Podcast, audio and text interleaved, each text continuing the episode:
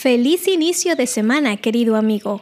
Nos alegra poder estar contigo al comenzar una nueva semana con nuevos retos y aprendizajes que sin duda nos harán mejores personas con la ayuda de Dios. Hoy en el día 7 del desafío aprenderemos que el amor cree lo mejor. En los pasillos profundos y privados de tu corazón hay una habitación.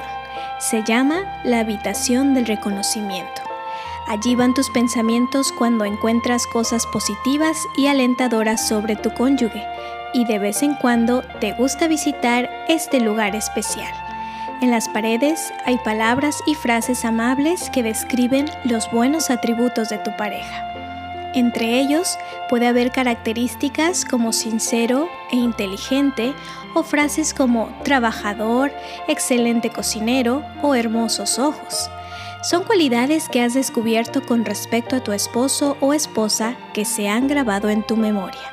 Cuando piensas en ellas, el aprecio que tienes por tu cónyuge comienza a aumentar.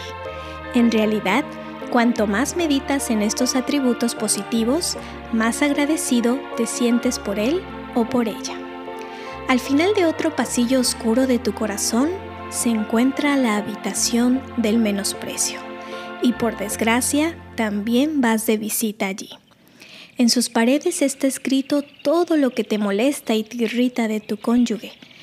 Esto llegó allí por frustración, sentimientos heridos y desilusión de las expectativas sin cumplir. Si permaneces lo suficiente en esta habitación, te deprimes y quizá llegues a pensar, creo que me casé con la persona equivocada. Debes saber lo siguiente, Pasar tiempo en la habitación del menosprecio arruina los matrimonios. Allí se planean los divorcios y se preparan planes violentos. Vayamos a la verdadera cuestión.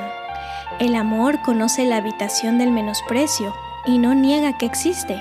Sin embargo, elige no vivir en ella. El amor decide creer lo mejor de las personas.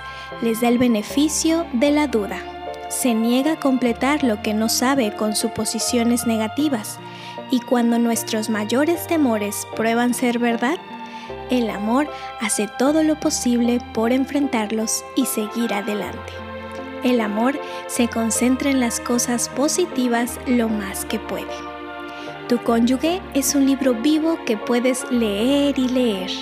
Hay sueños y esperanzas por cumplir hay talentos y habilidades que pueden ser descubiertas como un tesoro escondido. Sin embargo, la elección de explorarlas comienza con una decisión de tu parte. Debes desarrollar el hábito de frenar tus pensamientos negativos y concentrarte en los atributos positivos de tu pareja. Es un paso crucial en el aprendizaje para guiar tu corazón a amar de verdad a tu cónyuge es una decisión que debes tomar ya sea que tu cónyuge lo merezca o no.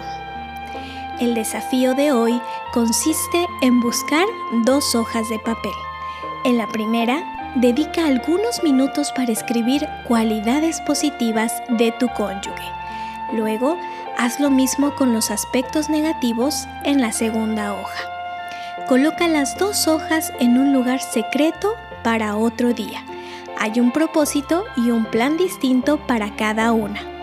En algún momento durante el resto de este día, elige un atributo positivo de la primera lista y dale gracias a tu cónyuge por esa característica. Oremos.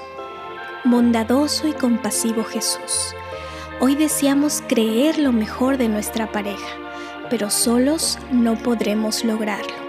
Pedimos ayuda de lo alto para tomar la decisión que aún en medio de las pruebas, tu amor nos inspire a creer lo mejor de los demás y a dar lo mejor de nosotros. En el nombre de Jesús lo pedimos. Amén. Mi querido amigo, el amor todo lo cree, todo lo espera. Bendiciones.